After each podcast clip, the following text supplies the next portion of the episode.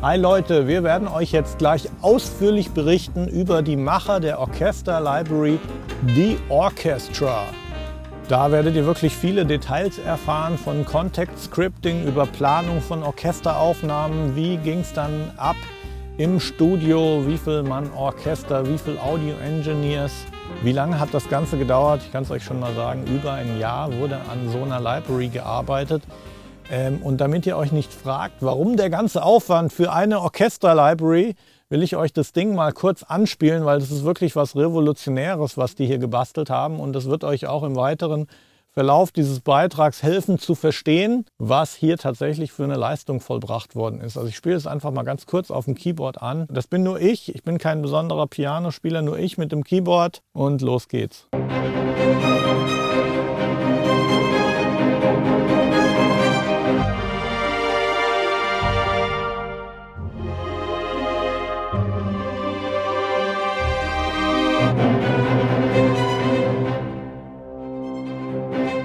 Wie war das? Eine alte Brauerei ist das hier? Äh, alte Aktienbrauerei, Mainz. Viele, viele Studios. Genau, wir können vielleicht hier gleich mal ein bisschen äh, Eye Candy. Wie viele ja. Studios habt ihr hier Äh, in dem Haus? Oder wie viel? ist ja, jeder hat ja hier irgendwie eine Workstation, Genau, oder? jeder macht so sein eigenes äh, Workstation-Ding, aber insgesamt Räume sind wir sechs. Jeder äh, hat aber seine anderen Vorlieben, wie man sieht. Äh, Micha hat eine kleine Analogschwäche. Ähm, Wir fangen jetzt nochmal mit dem Wolfgang an, weil du bist ja mit deiner Company Best Service der, der jetzt so am Anfang dieser Produktidee irgendwie stand und dann hier mit dem Team Kontakt aufgenommen hat. Also würde ich sagen, mal zur Einleitung erzählen wir erstmal, was es jetzt mit The Orchestra, was mir so viele Leute schon empfohlen haben, was es damit jetzt auf sich hat. Ja, dann lass uns doch einfach damit beginnen. Ähm, wir sind hier bei Dynamedion in Mainz. Hier findet man unter anderem auch etwas, das vielleicht vielen Usern äh, oder einigen bekannt ist äh, unter dem Namen Sonuscore. Und äh, wie es so ist, Sonoscore, die nehmen gerne mal Libraries auf, Sounds, Instrumente und alles, was dazugehört. Und so kamen sie natürlich irgendwann auch mal zwangsläufig zu Best Service. So saßen wir also dann mal zusammen mit äh, dem Tillmann und dem Pierre und haben uns unterhalten, was könnte man denn noch machen und was wäre denn interessant. Und ähm, äh, wir fühlten uns natürlich sofort befleißigt, unsere Ideen den Jungs mitzuteilen, was wir auch getan haben. Wir wollten eine Library, die Spaß macht, die orchestral ist, die allerdings nicht 800.000 Artikulationen aufweist. Und irgendwann sind wir auch bei diesem Spaßbegriff gelandet und haben das gesagt, wir wollen eine No-Nonsense-Library haben. Äh, sprich, wir wollten von einer orchestralen, von, einer, von einem Orchesterkörper die wichtigen Aufnahmen haben, allerdings nicht nur, damit man sie ganz langweilig spielen kann, was natürlich wichtig ist, dass man es kann. Allerdings, es sollte auch noch was Spaßiges mit dabei sein. Wir wollten Texturen, wir wollten Rhythmen, wir wollten, äh, wir wollten Dinge, die begeistern, dass auch eine, einer, der, der nicht unbedingt jetzt der Cinematic Scoring Wahnsinns Superheld ist, sich einfach mal hinsetzen kann und mal ganz auf die Schnelle etwas sehr Beeindruckendes schaffen kann. Und siehe da, es zündete sowohl bei Tillmann als auch bei Pierre. Die saßen so und haben so ähm, sich die Backen gekrault und die Haare und haben gemeint, ja, da könnten wir da, schauen wir mal. Und schon entstand diese Idee. Ich werfe mal irgendwie ganz kurz ein. Äh, Ich hatte auch vor kurzem ein, oder sehe ich gerade den Ralf Roder, das ist jemand, der sagt, die Library ist Weltklasse, vielen Dank dafür. Okay, hat sich irgendwie schon rumgesprochen. Was ich kurz sagen wollte, ist ja so die, die, die klassischen Leute, die orchestermäßig arrangieren auf dem Rechner. Die haben, ja, die haben ja eine Materialschlacht in ihrem Serverraum. Also ich hatte Tim Heinrich zum Beispiel bei mir im Podcast und der hat mir ernsthaft erzählt, er hat irgendwie drei Rechner mit 128 Gigabyte RAM und weiß nicht wie viel Kerne, Xeons drin, alles miteinander verkoppelt. Und wenn du da allein rechnest, was irgendwie das Setup kostet, das ist ja was, was für 99,9 Prozent der User nicht zutrifft. Es dennoch aber eigentlich jeder Musikproducer irgendwie die Situation hat, dass er mal äh, orchestermäßig was machen will, äh, ob das jetzt nun jemand ist, der Hip-Hop-Beats macht und dann mal ein paar Orchester-Vibes reinbringen will.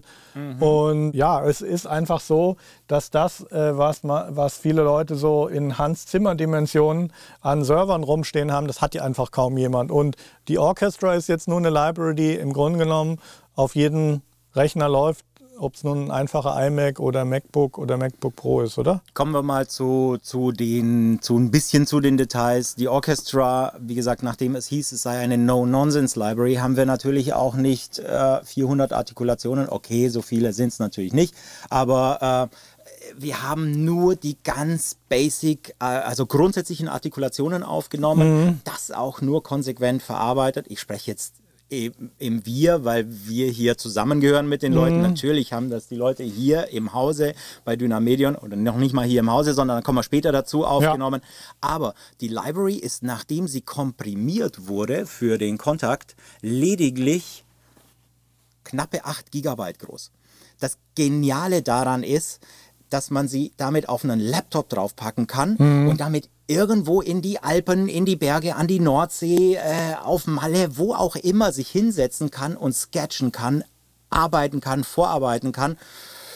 Kann leicht passieren, dass man hinterher sogar zufrieden ist und gar nichts anderes mehr braucht. Äh, aber es ist ein wunderbares Tool zum Sketchen und zum Arbeiten. Ich könnte viele Beispiele nennen äh, von Menschen, die sehr, sehr skeptisch dieser Library gegenüberstanden, denn überhaupt Profis haben von Grund auf so eine leichte Aversion gegen, gegen äh, Instrumente, die auf einmal alles automatisch machen können.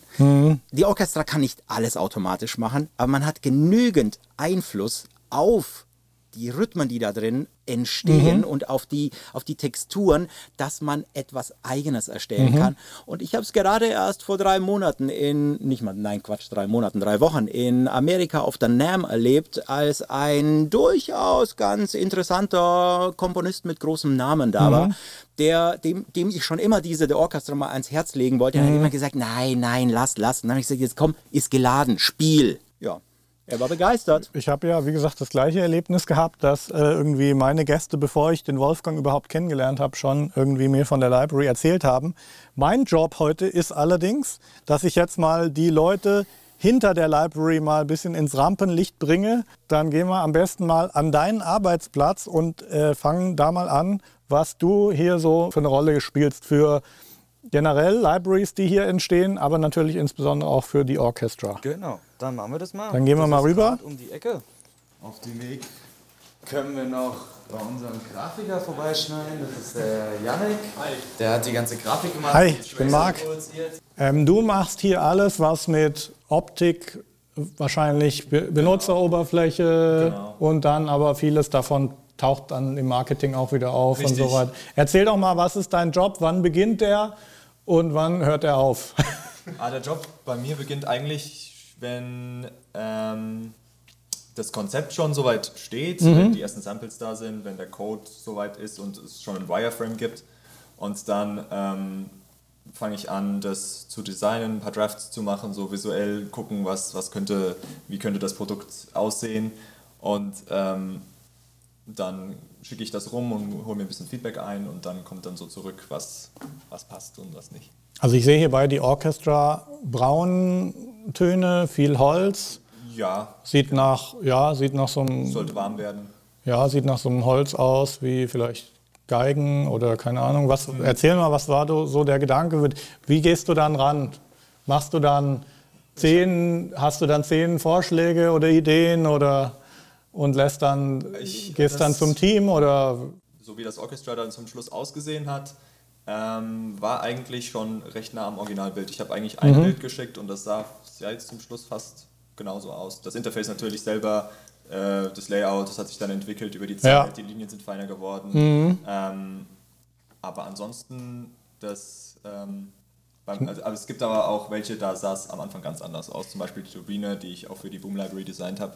Das war am Anfang kein Sci-Fi-Interface, wie man das hier sieht auf dem Bildschirm, sondern das war irgendwie was ähm, so, so wie im Flugzeugcockpit, äh, Cockpit, sehr 3D, sehr okay, realistisch. ja. Das ähm, war dann zum Schluss ganz anders. Je nachdem, wie das ähm, Und wie viele Stunden Arbeit stecken jetzt äh, zum Beispiel in dem Orchestra-Design drin? Das Oh, weiß ich leider gar nicht. kannst du nicht abschätzen. Ähm, kann ich gerade gar nicht abschätzen. Du kommst halt jeden Morgen zur Arbeit und dann machst genau, du ich, weiter. trag, ich habe das auch alles eingetragen, es steht alles irgendwo. Okay. Aber das hat sich auch ein bisschen gezogen über mehrere Monate. Und Okay. das kommt dann halt auch immer wieder, dann denkt man, man ist fertig. Mhm. Und dann kommen dann halt auch manchmal Änderungen rein, wo man dann äh, nochmal anpasst. Mhm. Genau. Jetzt eine ganz andere Frage. Warum hast du hier einen Kopfhörer und ein Audio-Interface und ein Keyboard und noch ein Keyboard? Ich also ich mache auch die Trailer für das Marketing. Ah, okay. Ähm, und die ab und zu mache ich auch das Sounddesign dafür direkt, weil es dann am, mein, besser passt oder manchmal komponiere ich auch. Also, ich mach- Multitalent. okay. Da möchte ich jetzt bitte noch einmal ganz kurz eingreifen dürfen. Denn, Ja, klar, bitte. Der Yannick, der da, Hallo. Den lerne ich heute das erste Mal kennen. Und äh, wir bei Best Service wären ehrlich gesagt ohne seine 3D Super Wizardry, oh, was immer auch diese Zauberei, die er da an den Start bringt, wären wir echt verloren. Der Typ ist ein Genie. Es ist so genial. Danke dir. Der Janik.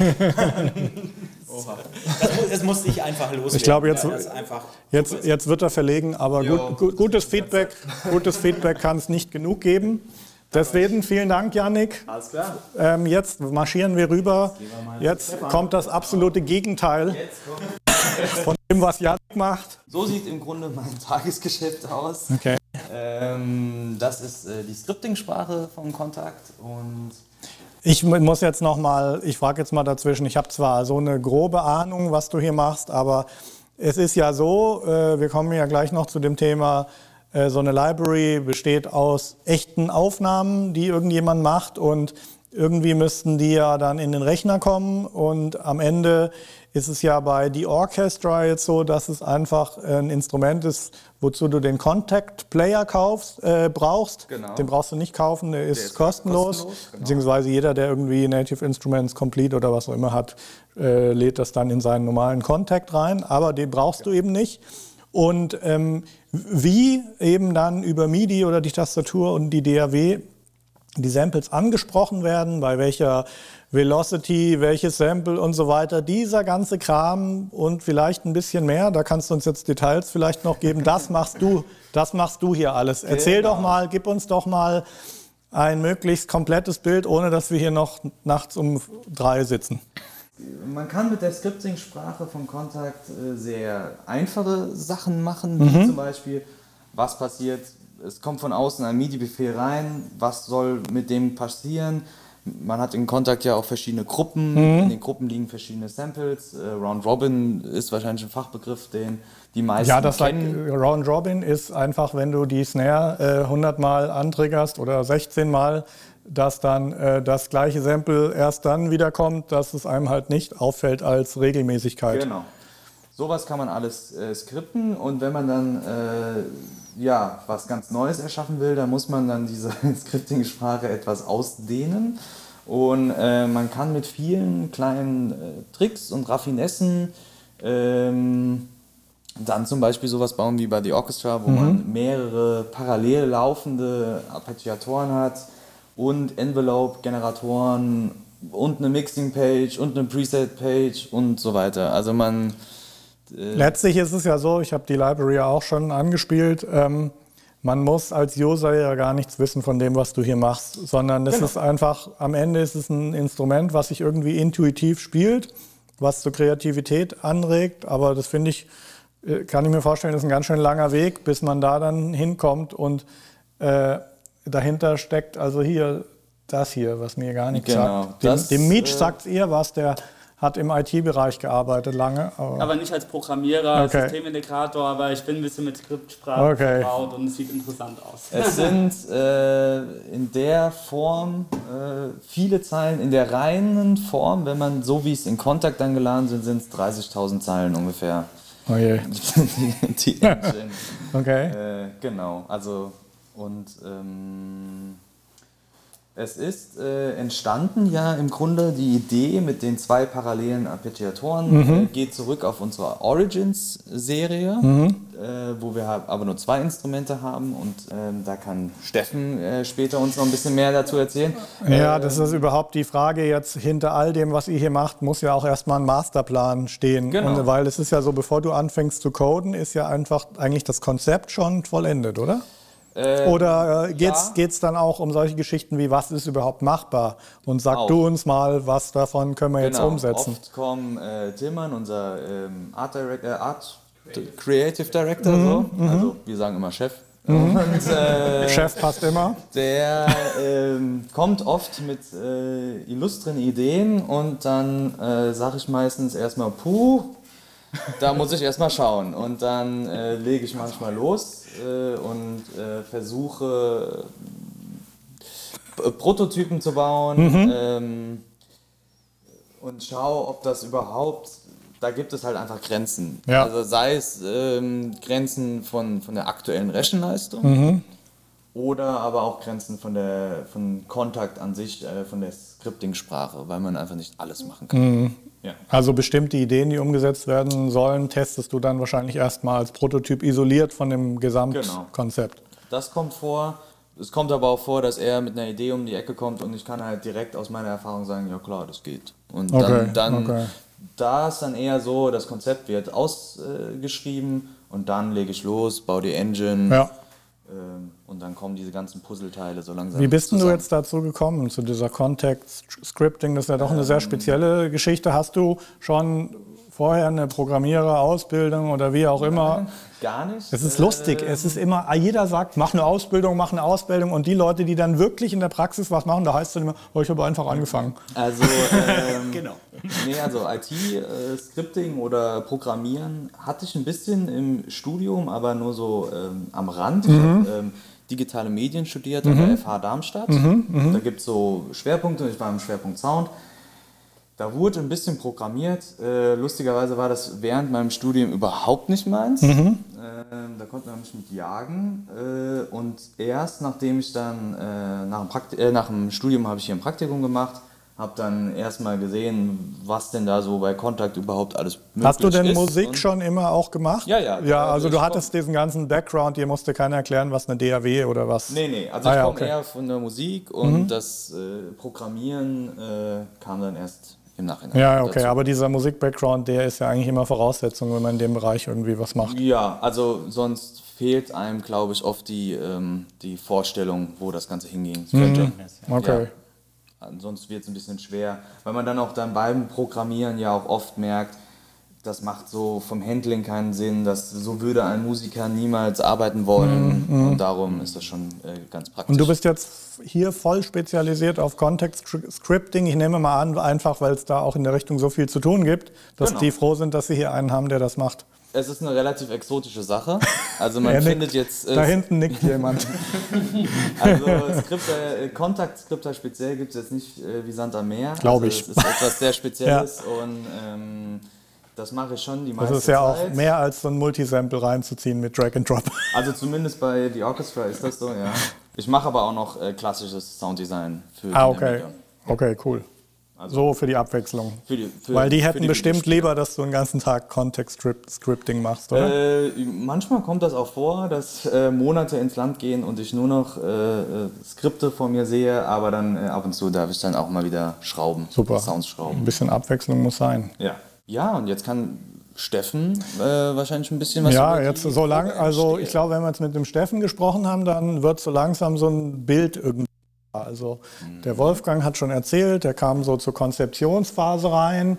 Irgendjemand äh, muss ja erstmal überlegen, es muss ja budgetiert werden, was da alles gemacht wird. Das heißt, am Anfang steht auch irgendwo, klar, so jemand wie Best Service, der das Know-how einfach hat, was können wir unseren Kunden überhaupt verkaufen, was bekommen wir an Nachfrage. Natürlich, es muss übrigens auch gerechnet werden, lohnt es sich überhaupt, diese Ja, ganzen eben. Aufnahmen zu machen, diese Investitionen. Die Leute sitzen ja alle nicht nur zum Spaß hier. Die wollen Wie lange hast du gesessen am Scripting von der Geschichte? Gutes Jahr. Oh!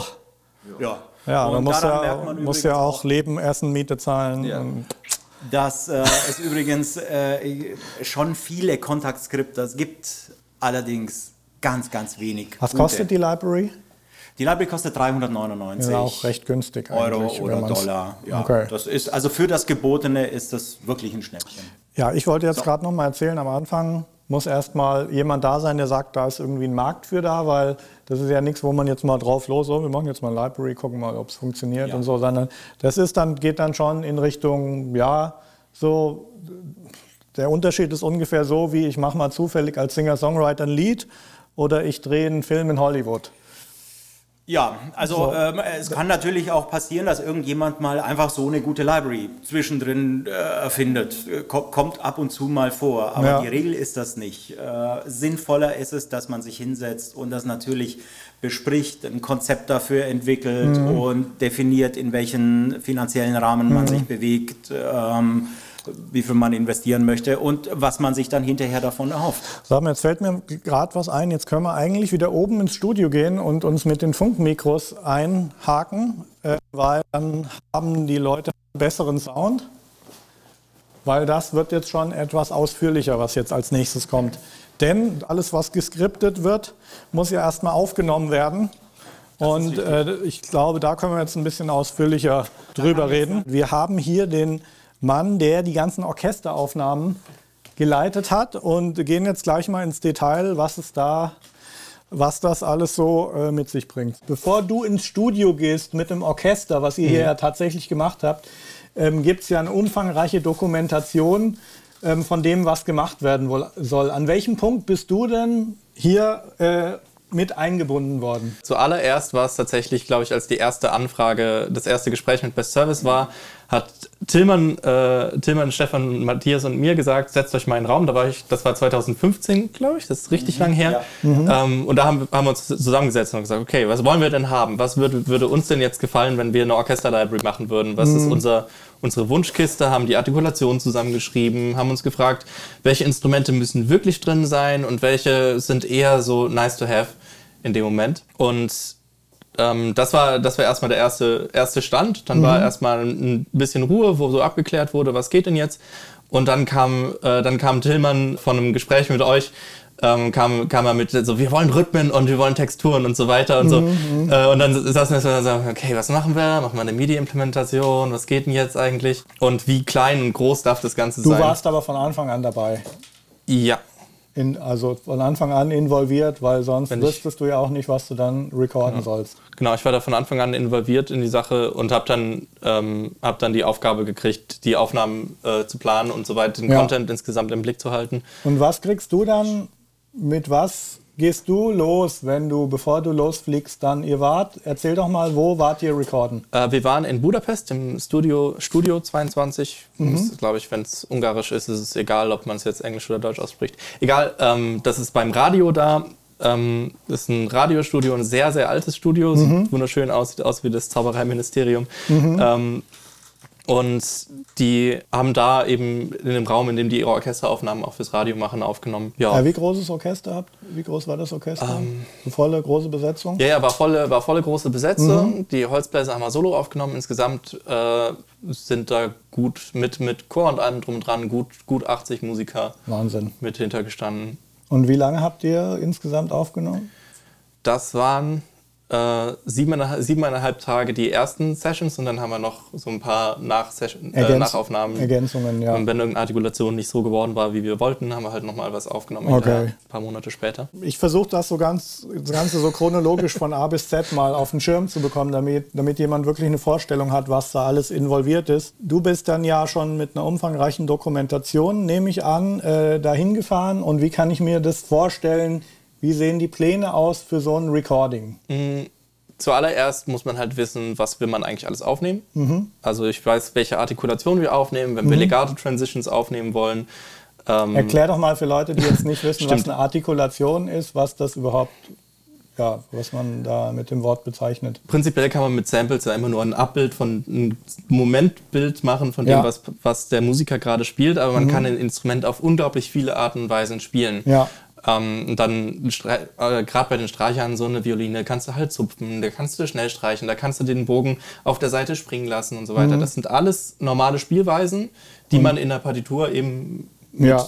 äh, in der Notation angeben würde. Ja, genau. Und Und jede einzelne nennt man eine Artikulation. Genau, das sind, äh, das ist, das hat sich so entwickelt. Ich weiß nicht, wann das angefangen hat, aber das hat sich, das war schon lange, lange bevor ich mich mit Orchester-Libraries auseinandergesetzt habe, hieß das schon so. Ja, das ist interessant. Das ist so, das ist, da haben wir den Bogen zu den Anfängen von Best Service. Ihr habt ja äh, schon Libraries äh, gemacht und betreut. genau, kommen wir dazu. Ich dränge mich mal mit ins Bild. Ähm, also ich habe in, den- ich hab in den 80ern schon Musik gemacht und wir haben ja äh, vor kurzem uns mal unterhalten, da gab es Best Service schon, du bist später dazu gekommen, aber die Hardware-Sampler, die hatten ja ein einfaches äh, Velocity-Switching, das heißt, du hattest entweder, wie st- stark du gedrückt hast, hat, haben sich die Sounds geändert oder, keine Ahnung, konntest du auch aufs Modulationswheel legen und so. Es war natürlich damals alles sehr begrenzt, weil die Speicherkapazitäten der Sampler in den 80ern halt keine Ahnung, ich glaube, das größte der Ja. Gefühle war beim ersten Emu 2, glaube ich, 19 Sekunden oder irgend sowas. Naja, also äh, schon aus der besseren Zeit war ich erst neulich bei einem Freund, der hat seinen ESI 32, Fachbegriff muss man nicht unbedingt kennen. Hardware-Sampler, 19 Zoll, hatten alle genau, Musiker damals. Hatten alle damals, war günstig, war toll, war irgendwie der Wahnsinn. Und da konnte man auf stolze 32 Megabyte RAM zugreifen. Megabyte. Ja, Megabyte. Okay. Ja, super. Also es gibt viele Leute, bei denen ist die Bassdrum heutzutage größer. Ja. Ähm, deswegen, ja, damals war das natürlich anders. Und ähm, ja. Äh, Und das hat sich also dann äh, natürlich mit der Entwicklung von CPUs, RAM und so weiter, irgendwann ist das Ganze in den Rechner gewandert. Das hat einen sehr interessanten Weg genommen. Also ähm, vielleicht eine ganz, ganz kurze Anekdote, dass die mir die liebste ist zu dem Thema, wie das mit Best Service entstanden ist, auch wenn sie vielleicht nicht ganz hundertprozentig äh, war, ist, aber einer der Eigentümer Hauptsache, sie ist unterhaltsam. Musikshop damals, ja, sie ist auf jeden Fall unterhaltsam. Also ich, ich, mir wurde das auch so erzählt. Legende Äh, sozusagen. Das ist eine Legende und zwar war ein, äh, einer der Eigentümer von dem Musikshop, dem Laden, in dem wir damals gearbeitet haben, der Teil von Best Service und vice versa war. Äh, kamen gerade Sampler auf und äh, der, der stand so ein Sampler im Rack und der Mensch war Verkäufer, der hat dort verkauft. Und dann kommt der Kunde und steht vor diesem Sampler und guckt ihn an und sagt, aha, was ist das? Okay, große Erklärung, Sampler kann dies und jenes, aha, gibt es dafür ein Akkordeon? Und äh, dann guckt der Verkäufer natürlich verdutzt und sagt, Akkordeon? Äh, nee, hat aber sofort scharf nachgedacht und sagte, okay, Mikrofone haben wir hier im Haus, äh, mein Onkel hat ein Akkordeon. Du Kunde, komm noch in einer Woche wieder.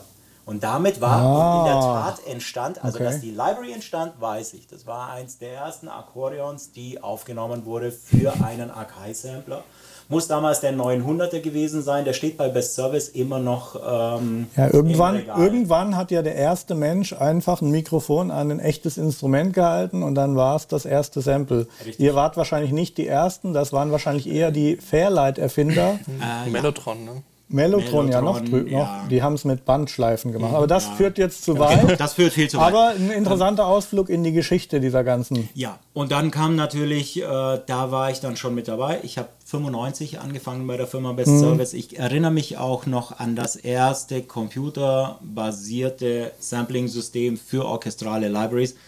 Das war der Gigasampler damals. Genau, das stimmt, war ja. ein Knaller. Das Ding konnte, wie der Gigasampler schon im Namen sagt, ein Gigabyte RAM verwalten. Und für die, haben, die haben damals, die waren die ersten, wo nur der, der Start von dem Sample ins RAM geladen wurde und der Rest gestreamt, oder? Ja, das würde jetzt, also das genau auszuloten, würde auch sehr weit führen. Es gab damals sehr viele Streitereien zu diesem Thema, wer eigentlich dieses sogenannte Direct from Disk Streaming erfunden hat. Aber es war natürlich ein wichtiges Element, wie du schon sagst, ist- dass nur der, der Anfang eines Samples Ja, ins RAM Das ist geladen quasi wird. die, die, die Hochzeit von, von Sampling-Instrumenten und ähm, Harddisk-Recording. und Streaming von der Richtig, Festplatte, ja, ja, genau.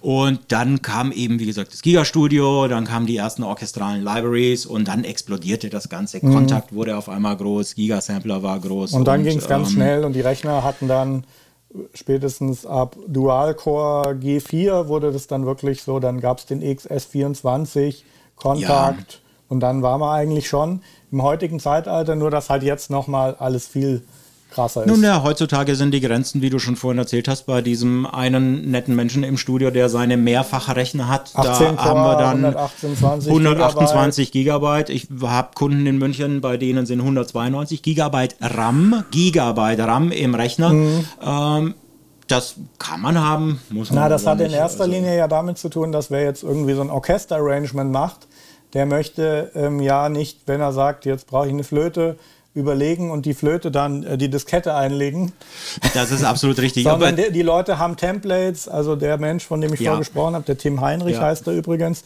kann ich hier auch featuren, den kennst du auch, haben wir auch noch festgestellt. Hm. Ähm, der sagt, sein Template hat ja, 600 Spuren. Ja. Ähm, das ist äh, ein, ein schöner Trend. Äh, je mehr Spuren das Template hat, ähm, das ist toll. Was allerdings wirklich sinnvoll daran ist, ist, dass man nicht lange suchen muss. Und auch wenn wir Ja. heute keine Diskette mehr einlegen, es ist, Nicht? ich verstehe das. wir haben noch welche in der Ja, Firma okay. rumliegen. Dir? wir haben auch noch Musikkassetten. Einen Fax Aber habt ihr bestimmt auch, gell? Nee, das äh, doch haben wir. Doch, ja, ja, ja, ja, stimmt. Müssen wir. Ja. Aber der, diese, diese paar Sekunden, die es dauert, bis man in einer Liste nach einem Instrument gesucht hat, stört ungemein Ja. im kreativen Workflow. Und Ja, wenn ja. man am Arbeiten ist und die meisten Leute mit eben diesen großen Templates, die wissen ganz genau, ich muss nur hier hinklicken und ich habe die perfekte. Flöte, die ich jetzt möchte. Das gleiche haben wir ja auch im Mixing-Bereich. Deswegen, der Meech hinter der Kamera, der kennt das sehr gut. Die Leute sagen, oh, wieso brauche ich Mix-Templates? Äh, Mixt das jetzt alles von allein? Ich habe gesagt, nein, der Mix-Template heißt nur, dass dein Kompressor schon ins Rack geschraubt ist und du ni- nicht erst den im Lager holen musst, nachdem du beschlossen hast, dass du einen 1176er Kompressor haben willst. Benutzen und so ist es bei den Kreativen, die Komponisten, die wollen nicht über Technik nachdenken, die wollen die verdammte Pauke triggern. Genau. genau. So, jetzt kommen wir aber, aber Entschuldigung, wieder Wolfgang, zurück. jetzt kommen wir Alles zu gut. ihm zurück, weil äh, wenn ich diesen Mann jetzt hier sitzen habe, dann will ich auch alles aus ihm rausquetschen. Ich Also, auch. die, in der Dokumentation sind die Artikulationen alle drin, das heißt, du hast einen genauen Plan, was du aufnehmen willst, aber dann kommt ja unheimlich viel Know-how einfach dazu. Das heißt, dann geht es um Mikrofonierung, die Lautstärken müssen stimmen. Also du hast da schon ein bisschen Erfahrung. Was hast du für einen Background, dass du sowas, so eine Aufnahme leiten kannst? Äh, ich habe tatsächlich was in die Richtung studiert. Juhu. Juhu. Ich habe audiovisuelle Medien in äh, Stuttgart studiert. In Stuttgart, in HDM Stuttgart heißt der Laden. Ähm, da geht's halt, das ist, da macht man im Prinzip alles Mögliche und kann verschiedene, sich verschieden spezialisieren. Ich habe mich dann Richtung Ton spezialisiert. Aber man hat halt vorher muss man auch, äh, so wie Stefan auch, durch Informatikmodule durch, durch Mathematikmodule durch ähm, und sich damit mit all dem Kram mal auseinandersetzen. Weil in der Praxis gehört es halt dazu. Genau. Und ich hatte halt einen sehr, sehr coolen Prof, der sich sehr viel mit Orchesteraufnahmen auseinandergesetzt hat. Er war da sehr speziell äh, und sehr, sehr fit einfach auch drin. Und deswegen, das hat mich selbst persönlich total begeistert, weil ich ursprünglich äh, Musiker bin und äh, immer sehr viel klassische Musik gehört, aber als Kind, ich war ein komisches Kind. Äh, das, war, das war dann so, das war, da hat sich dann in die Richtung ein bisschen Was entwickelt. soll ich sagen? Mein Vater ist klassischer Musiker. Ich bin schon in einer komischen Familie Oh. aufgewachsen. ich kann nicht sagen, dass mir das leid tut. Ich finde es ziemlich cool. Aber das war, das hat sich bei mir dann so entwickelt und so wie bei, so wie Stefan auch bin ich hier durch ein Praktikum reingeraten und wir haben ja nicht direkt im Praktikum angefangen. Äh, ich habe nicht direkt im Praktikum angefangen, diese Rolle zu spielen, sondern ich habe dann ähm, habe eben auch erstmal äh, Sachen mitbegleitet und von außen mit angeguckt, wie es funktioniert. Habe eben viel von Stefan und Matthias und Tillmann äh, und Chris gelernt, die hier, äh, die hier schon lange bevor Also ich hier hast hier aufgetaucht im Haus bin. Praktikum gemacht. Genau, und bin Genau, dann und, geblieben. äh, ja, und hast dann erstmal von außen äh, dir alles anschauen können und irgendwann gesehen, oh, hier weiß ich was, hier kann ich was, da arbeite ich mich jetzt rein. Ja, und ich habe halt in viele ganz alte Sachen auch reingeguckt, weil wir haben ja vorher schon Libraries gemacht und da gibt es halt die alten Aufnahmen, die liegen überall und daran kann man dann sehen, wie lange dauert das denn jetzt, so einen Streicher-Einzelton aufzunehmen, weil die spielen es ja nicht beim ersten Mal unbedingt perfekt und das muss man alles einplanen, dass man einen Spiel Ton auch manche Töne dreimal spielen muss. Und das wollt- geht alles in ja, die ja. Zeitplanung rein. Ich wollte gerade fragen, kennt ja jeder Musikproduzent, der mit einem Sänger ins Studio geht? Das ist ja nicht so, dass er das einmal singt, sondern da ist ja dann noch umfangreicher sogenannter Comping-Prozess am Ende Mhm. am Start. Ähm, und können wir ja später nochmal zu kommen. Ähm, dann müssen Mikrofone aufgestellt werden im Orchester. Spiel, redest du da auch mit? Beziehungsweise, sicher habt ihr noch einen Engineer und das Studio hat ja ein Personal dort. Äh, erzähl doch mal jetzt aus äh, so diese Audio-Engineering-Aspekt im Studio, der dann stattfindet, weil irgendwie muss ja das, was aufgenommen wird, dann auch soundmäßig dem entsprechen, was ihr eigentlich euch vorgestellt habt. Also wir hatten in dem Fall den Vorteil, dass wir mit speziell diesem Studio schon ganz oft äh, von Dynamedion aus Ja. für äh, Musikaufnahmen zusammengearbeitet haben. Das heißt, wir wussten ganz genau, wie die arbeiten, wen wir ansprechen Ja. müssen.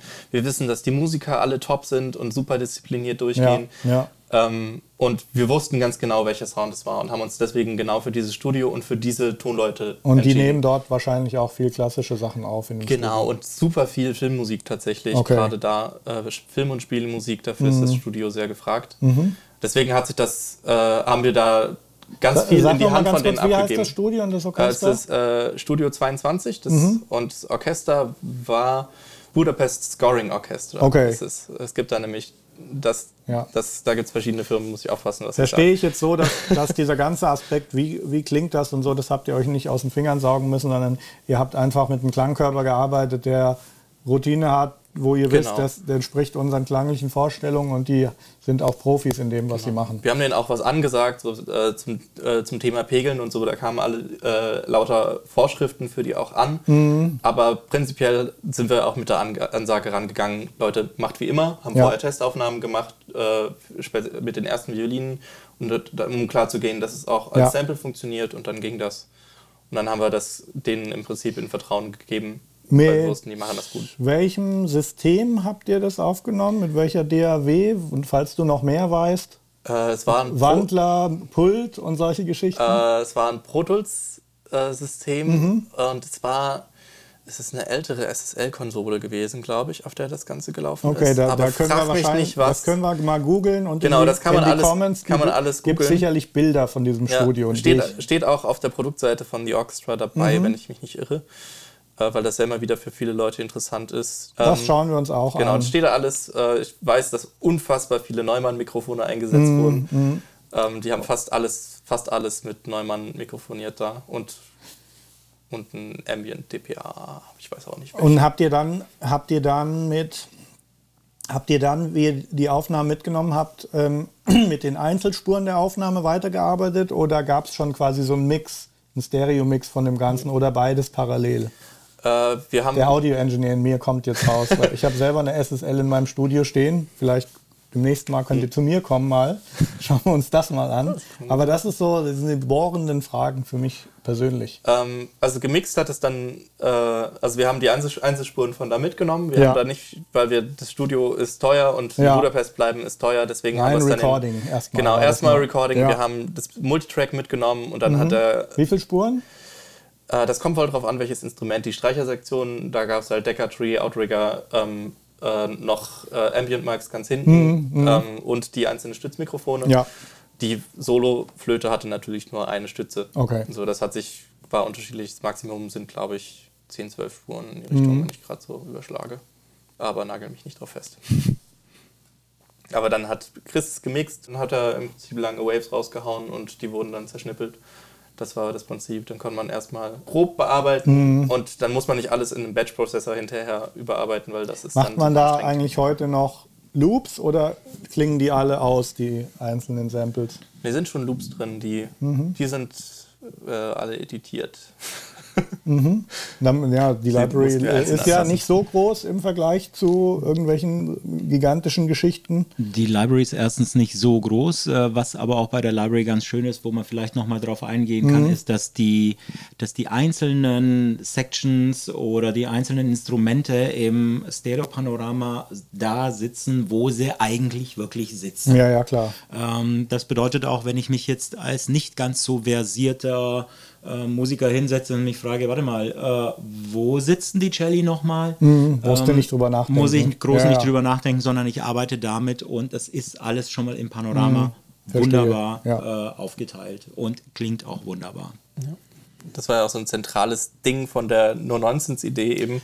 Du machst es auf, du spielst und es klingt, wie es klingen soll und man muss erstmal nichts machen. Man Ja. kann was machen, aber man muss es Richtig, nicht. richtig. Ich sehe, wir kommen langsam dem Punkt näher, wo wir mal eine Taste drücken müssen und gucken, wie das Ding Wäre schön. klingt. Ja. Oder Wolfgang, wie ist es denn, wenn Leute mal da reinhören wollen? Äh, Gibt es Demos? Äh, wie, wie nähert sich jemand an, der jetzt nicht gleich das Geld ausgeben will, sondern erst mal gucken, so ist das was für mich? Also wir sind ja hier deutschsprachig, deswegen sage ich, dass äh, wir bei Best Service arbeiten schon eine ganze Weile an einem Online-Testsystem, das es dem Benutzer zu Hause ermöglichen soll, in seinem Studio eine Library zu testen, ohne die ganze Library herunterladen zu müssen. Ähm, ich will auch jetzt nicht auf das Kopierschutzthema eingehen, aber es, es ist einfach eine, eigentlich eine wunderschöne Sache. Wir sind allerdings noch nicht ganz 100% mit diesem System zufrieden.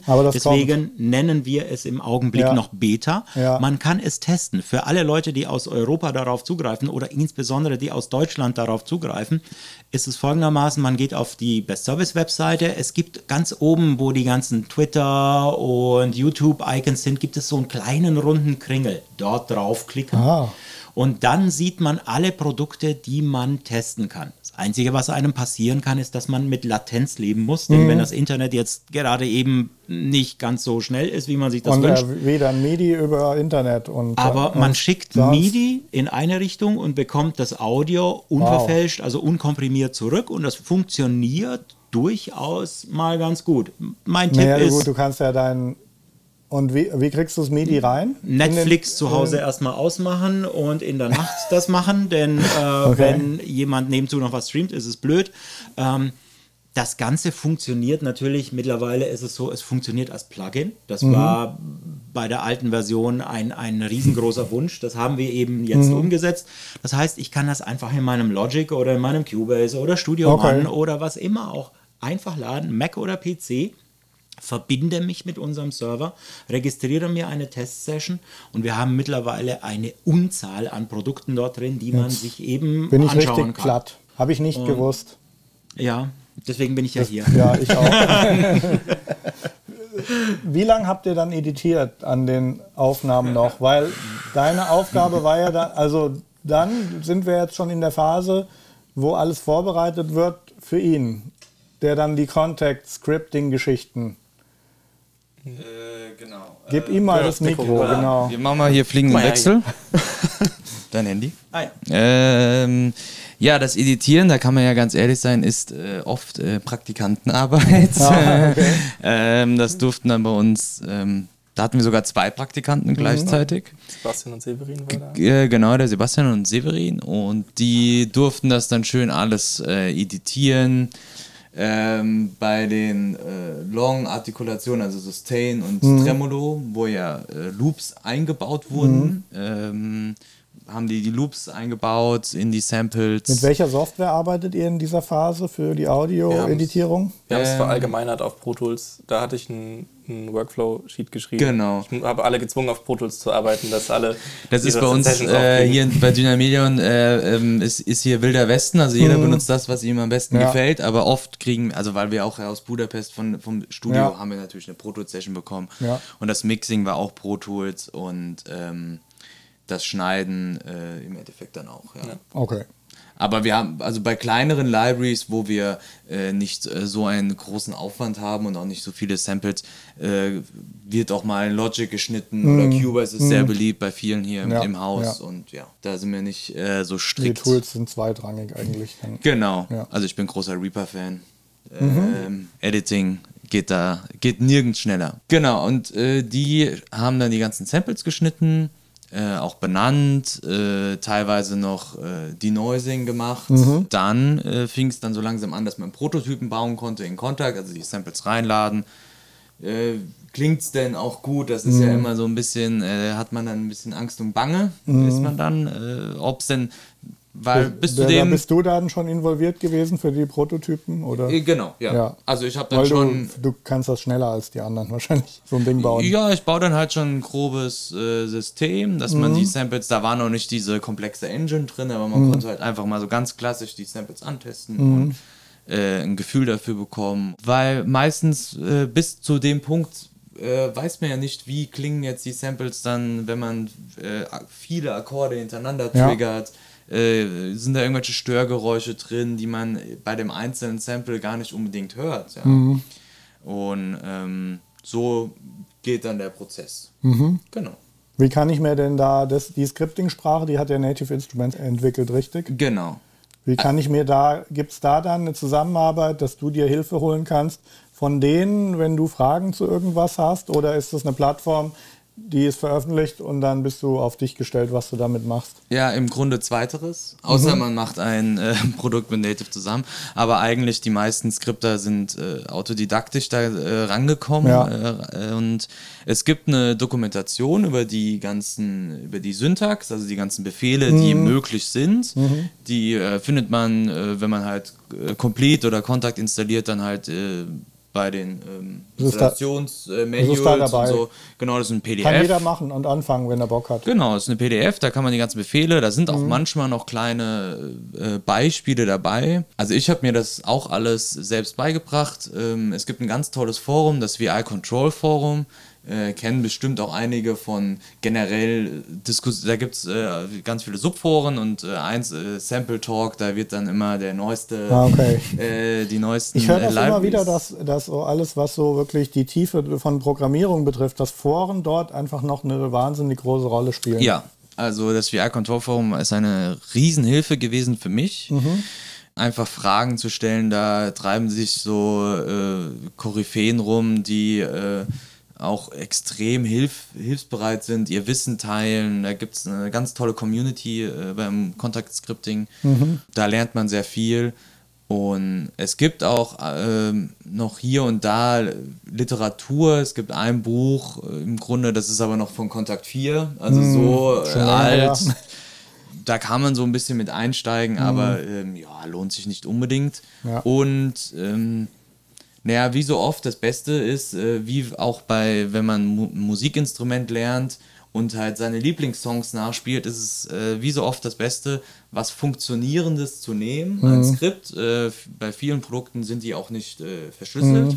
Kommt man einfach so rein oder bei Kontakt, äh, wenn man die Vollversion hat, gibt es auch ähm, Skripte, die man, äh, die halt mitgeliefert werden und die einfach sich mal anzuschauen. Okay. Oder auch dann einfach, jetzt lösche ich mal diese eine Zeile raus aus dem Code. Äh, Was passiert dann? was ist kaputt? Mhm. Ja. Und, und so halt immer dieses Reverse Engineering, wie man es nennt, äh, einfach Stück für Stück sich das ähm, Ja. herauszuarbeiten, Und was dann denn kommt man macht. immer tiefer in die Welt rein und irgendwann und irgendwann kommt man nicht mehr raus aus der Welt, ja. Wenn man es dann man's gut genug kann, kann, dann lässt dann keiner mehr raus. Das Genau. ist wahr. Das ist Jetzt genau das, ich- was dir passiert ist.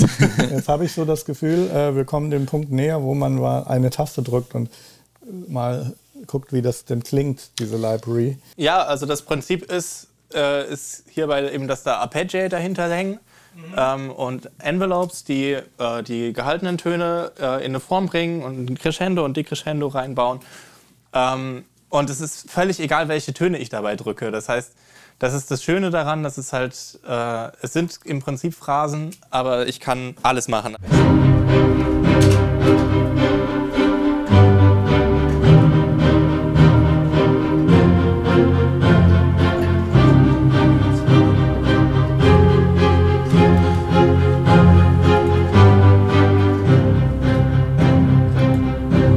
Genau, das ist jetzt eines der sehr einfachen Presets. Das sind nur Streicher.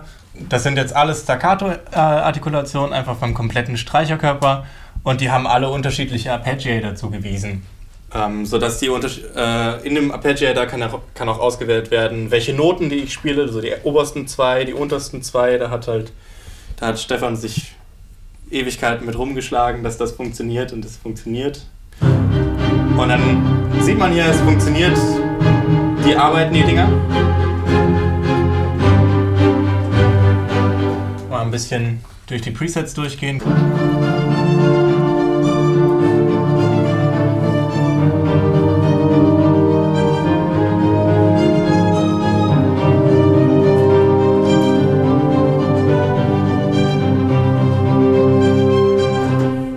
Nach dem Prinzip kann man, das sind jetzt wirklich einfach nur Akkorde, die man spielt und das Ding äh, das Ding ist, die Software spuckt einem dann erstmal Patterns aus, die Sinn ergeben, die funktionieren. Fügst du dann bestimmte Intervalle hinzu? Also wenn du jetzt so einen Moll-Akkord noch eine 2 oder eine 6 hinzufügst, dann berücksichtigt der das oder wie kann ich mir das vorstellen? Ähm, der, der geht danach, welche, wie viele Zahlen, äh, wie viele Noten er gleichzeitig hat. Dann geht er, geht er so durch Mhm. ähm, und, und wenn du ihm gesagt hast, nimm die oberen zwei, dann werden auch nur die zwei vom Arpeggiator angeguckt Okay. und dann macht es da da Verstehe. da da da da da da da da da da da und nach dem Prinzip kann man eben Presets bauen. Das ist Genau, und es sind mehrere Arpeggiator-Engines, die gleichzeitig am Start sind. Genau, und die haben alle komplett unabhängige Controls, die man einstellen kann. Prima. Die machen dann ihr eigenes Pattern gegeneinander quasi. Ich würde sagen, äh, spiel doch noch mal ein bisschen. Ich fand das schon sehr beeindruckend, was man gehört hat.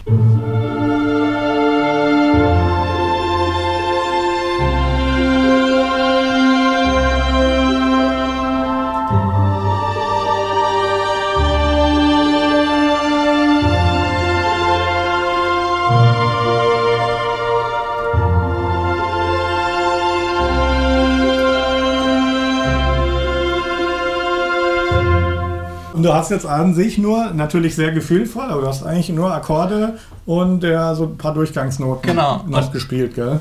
Und die, das Crescendo kann man hier eben beim, beim Envelope einstellen. Das sind die langen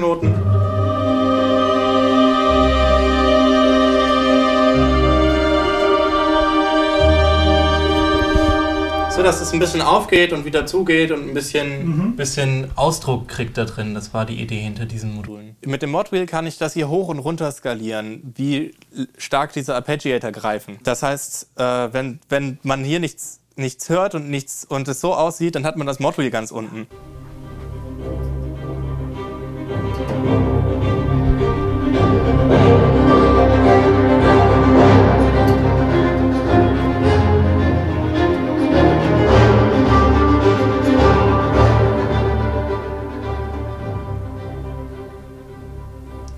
Und das macht eben nicht nur lauter und leiser, sondern das sind wirklich die andere Samples, die abgespielt werden. Also ohne Scheiß, ich habe ja so richtig, ich will jetzt heim und will mit der Library spielen.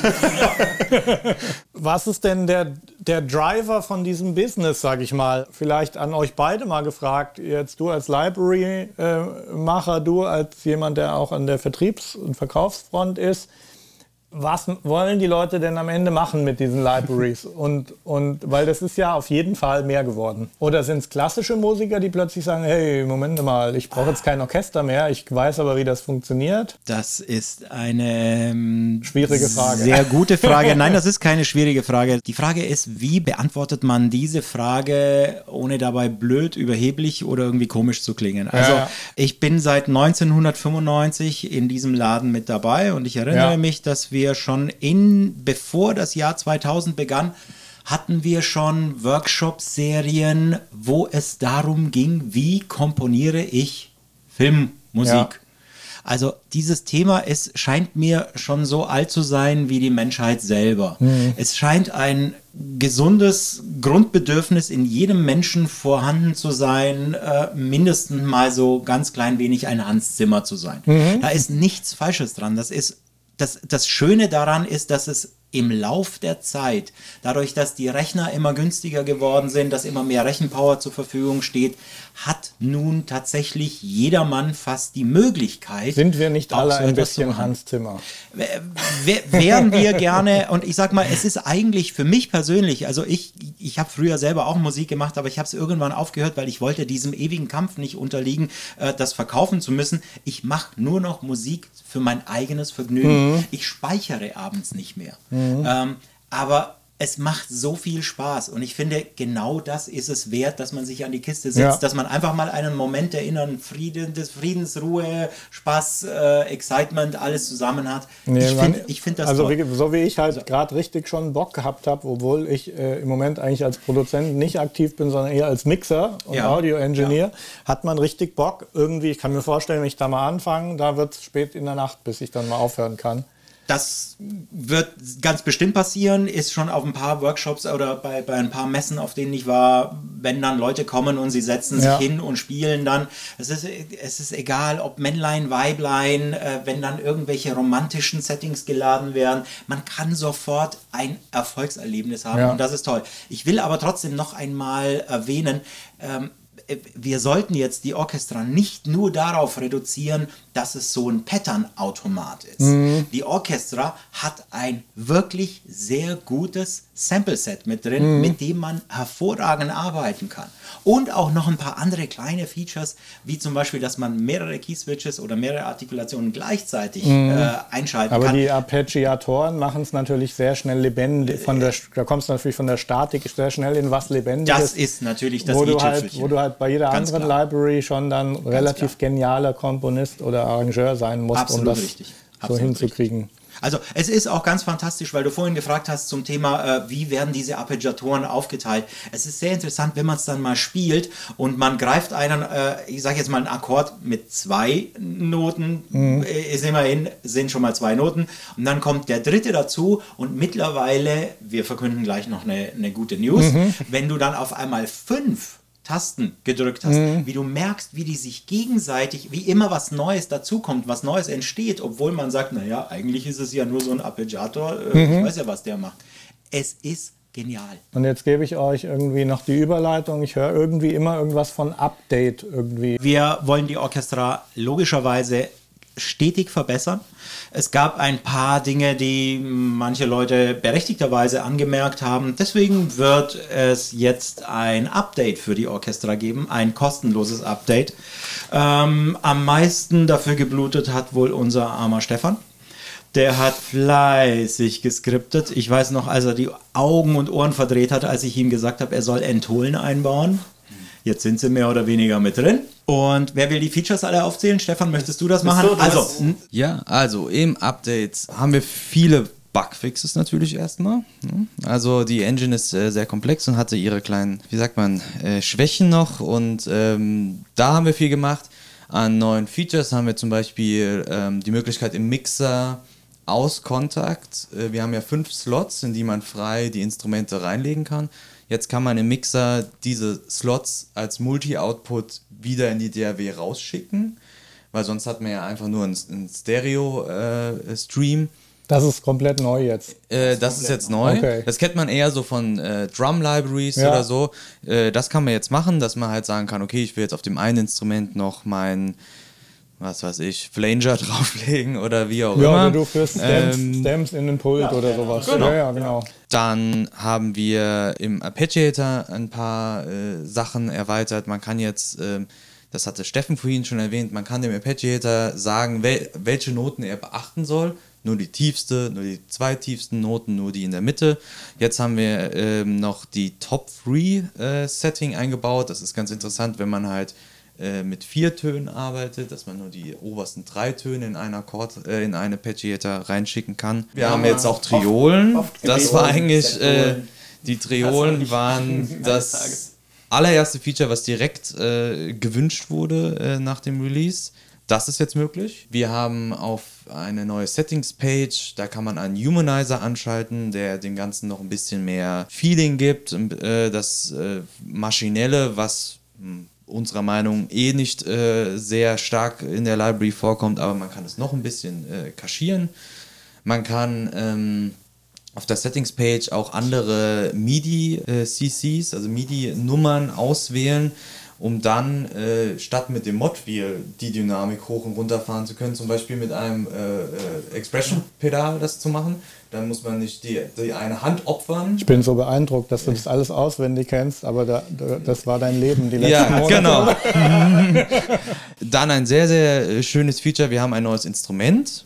Äh, wir ähm, führen ein Glockenspiel jetzt ein. Das gibt es sowohl in der Engine als auch als Single-Instrument. Das äh, bringt nochmal eine sehr schöne Klangfarbe hinzu. Ah ja, dann unser, auch ein ganz tolles Feature. Wir haben jetzt User-Presets. Eigentlich richtig wichtig. Das Man hat jetzt die Möglichkeit, als User sein eigenes Preset abzuspeichern und auch zu exportieren. So kann man halt mit seinen Kumpels äh, wie eine kleine Datenbank aufbauen, kann Presets austauschen. Ähm, Und das Ganze ist jetzt eine 2.0-Version oder eine 1.1. 1.1. Oh, da habt ihr euch noch viel vorgenommen. ja, genau. ist kostenlos. Das kostet den Super. User nichts. Okay, top. Ich fand es auf jeden Fall super, super unterhaltsam, habe total viel gelernt, habe auch total Bock, irgendwie die Library jetzt nochmal anzutesten. Ich habe sie bei mir schon installiert, aber äh, ich habe wohl nur an der Oberfläche gekratzt bisher, weil was ihr hier äh, kurz in der, ein paar Sekunden vorgeführt habt, hat Geschmack auf mehr gemacht. Also vielen Dank, Wolfgang, äh, dass du es möglich gemacht hast, hier äh, in die heiligen Hallen der Entwicklung mal reinzuschauen und persönlich äh, ohne Tabus Fragen stellen zu dürfen. Vielen Dank an die wunderbaren Jungs hier von Dynamedion, Sonoscore, die, die einfach toll sind. Ja, ist klasse. Vielen Ich Dank, dass nicht, wir da ich- sein durften. Was ich noch erwähnen wollte, es ist ein riesiges Team hier. Das ist auch sehr schwer Oh ja. erfassbar, was die hier alle am Start haben. Die machen aber unheimlich viel Musiken auch für Videogames. Machen wir ein bisschen Name-Dropping. Ja, wir machen mal ein bisschen Name-Dropping. Also, das Mutterschiff äh, heißt Dynamedion, ähm, ist eine der größten äh, Audio-Kompositions- und Sounddesign-Dienstleister äh, Europas. Wir machen Games, äh, teilweise auch äh, Filme. Äh, Ja, nenn mal ein paar Games, die viele Leute kennen. äh, wir, die Anno-Reihe ist äh, unser, unser kleines äh, Steckenpferd, da machen wir eigentlich schon immer die Musik für und auch Sound teilweise. Äh, wir haben Crisis, äh, haben wir die Musik gemacht. Gerade in den Ähm, Steam Top 5, Total War Warhammer 2. Genau, Total War haben wir viel gemacht, äh, Elder Scrolls Online, äh, Angry Birds. man ähm, man muss immer Also so ein bisschen aufpassen, was man so sagen darf. Ja, ja, aber ja, ja, ja. Lords of the Fallen zum Beispiel war noch so ein großes Ding. Genau, also da passiert immer sehr viel. Wir haben auch noch als Sublabel die Boom Library, die bei Sounddesignern sehr beliebt ist. Das sind reine Soundsammlungen. Äh, sehr hohe, äh, sehr, mit sehr hoher Qualität aufgenommen. Das ist äh, auch noch hier im Haus. Wir machen äh, Orchesteraufnahmen, also als Auftragsorchesteraufnahmen. Äh, Orchesteraufnahmen. Wir haben auch ein schönes Konzept, das heißt Open Session, wo Leute sich ähm, wenn sie nur eine Minute Musik aufnehmen wollen äh, mit einem Orchester, können sie diese Minute im Grunde einkaufen. Wir buchen das Orchester. Ihr machen macht dann wahrscheinlich einen ganzen Tag mit denen und dann werden die Genau. ganzen Sessions also, abgespielt. also auch die seltene Chance für jemanden, der sich jetzt nicht ein, ein ganzes Orchester leisten Ja. kann, kann sich dann Zu halt für Budget. kleineres Da habe ich Geld, sogar schon mal ähm, von gehört. Ja. Ja. Das machen wir, äh, das wird auch dann mit einem professionellen Orchestrator nochmal Mhm. überarbeitet und äh, vorbereitet. Wir haben Musiklizenz, Leute hier im Haus. Neuerdings haben wir eine kleine Musiksoftware, ähm, die im Grunde Musik auf jegliche Länge eines Videos anpassen kann. Dann danke nochmal für diese Zusammenfassung. Ich würde sagen, das war jetzt jede Menge zu verdauen, äh, aber geht mal los und checkt euch checkt mal die Library an. Danke dir nochmal, Marc. Ja, vielen Dank. Ja, danke an euch alle. Hat super viel Spaß gemacht.